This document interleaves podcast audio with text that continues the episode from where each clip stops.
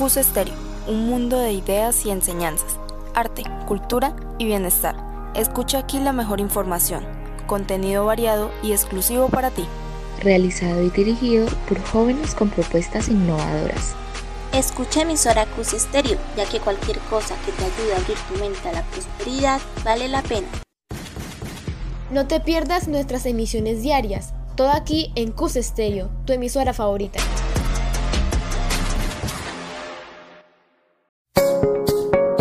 Sean todos bienvenidos a nuestro programa Mentalmente Sano, en donde hablaremos sobre la salud mental. Mostraremos los puntos que hacen llevar a la persona a perder su estabilidad emocional. Haremos entrevistas con estudiantes, profesores, padres de familia y psicólogos. Transmitido por la emisora Cus Estéreo. Dirigido por María Alejandra Quintanilla, Alejandro Díaz, David Romero y Angie Pinzón. Buenos días, tardes o noches, queridos oyentes. Bienvenidos a un nuevo podcast.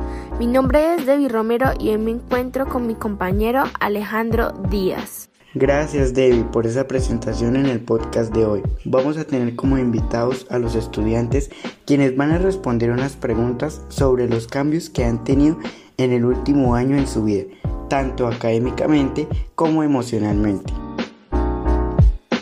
nombre es María José Parejo Jiménez del grado décimo. Mi nombre es Valentina del grado décimo. Soy Ana Pinzón y curso el grado octavo. Soy Sara Sofía Lesmes del grado 804. Teniendo en cuenta la situación actual, ¿te gustaría volver a clase presencial o prefieres seguir en la virtualidad? Me gustaría estar en la virtualidad ya que la mayoría de mis compañeros no tienen el esquema de vacunación completo y mi vida y la vida de mis familiares estaría en riesgo, así que por el momento me gustaría estar en virtualidad.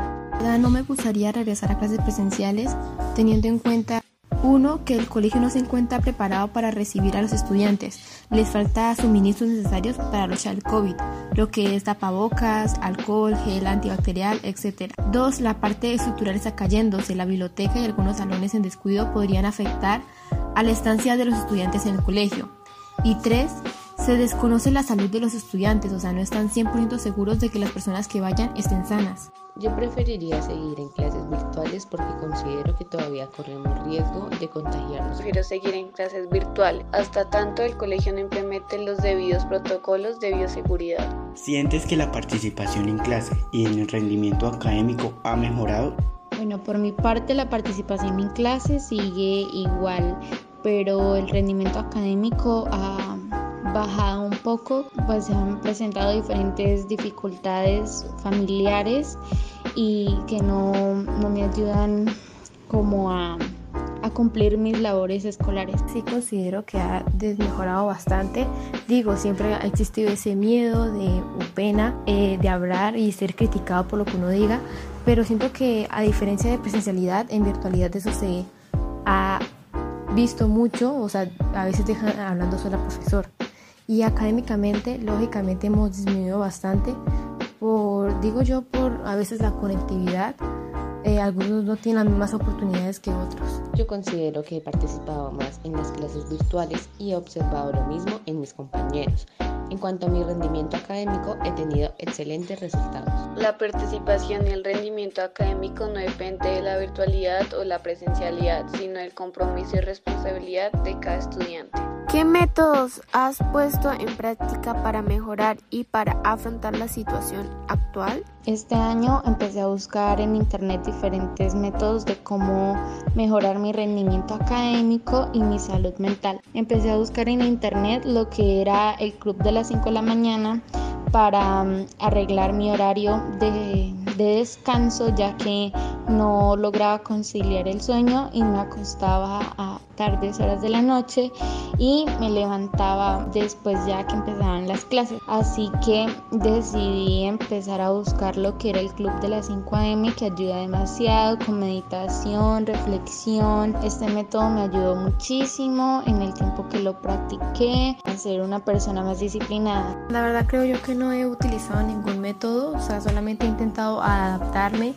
a lo que es la virtualidad, eh, usando ese los mismos procesos que hacía en presencialidad. verdad no tiene mucho cambio porque solamente es que nos vemos por una pantalla y estamos en nuestras casas, a lo cual no creo que me haya dificultado mucho el adaptarme. Yo me apoyo con videos tutoriales para algunos temas como en álgebra. Le pido ayuda a mis familiares cuando no entiendo algún tema. Cuando los profesores envían videos con alguna explicación, reviso nuevamente los videos para entender los temas y trato de desarrollar las guías antes de la fecha solicitada para evitar que se acumulen trabajos al final del periodo. Muchas gracias a los estudiantes que participaron y nos acompañaron en este podcast. A nuestros oyentes esperamos que les haya gustado este espacio y no olviden que cada semana publicamos un nuevo podcast. Gracias por acompañarnos y los esperamos la próxima semana. Te invitamos para que visites el vivero en el Colegio Universitario Socorro y así puedas despejar tu mente en este hermoso lugar. También podrás contribuir a cuidar esas pequeñas plantas que se encuentran ahí. Recuerda que la salud mental y el medio ambiente van de la mano. Esto fue Mentalmente Sano. Esperamos que te haya gustado este programa. Si tienes alguna duda, haznosla saber en sanomentalmente.gmail.com o por medio de un mensaje a través de la plataforma de Anchor.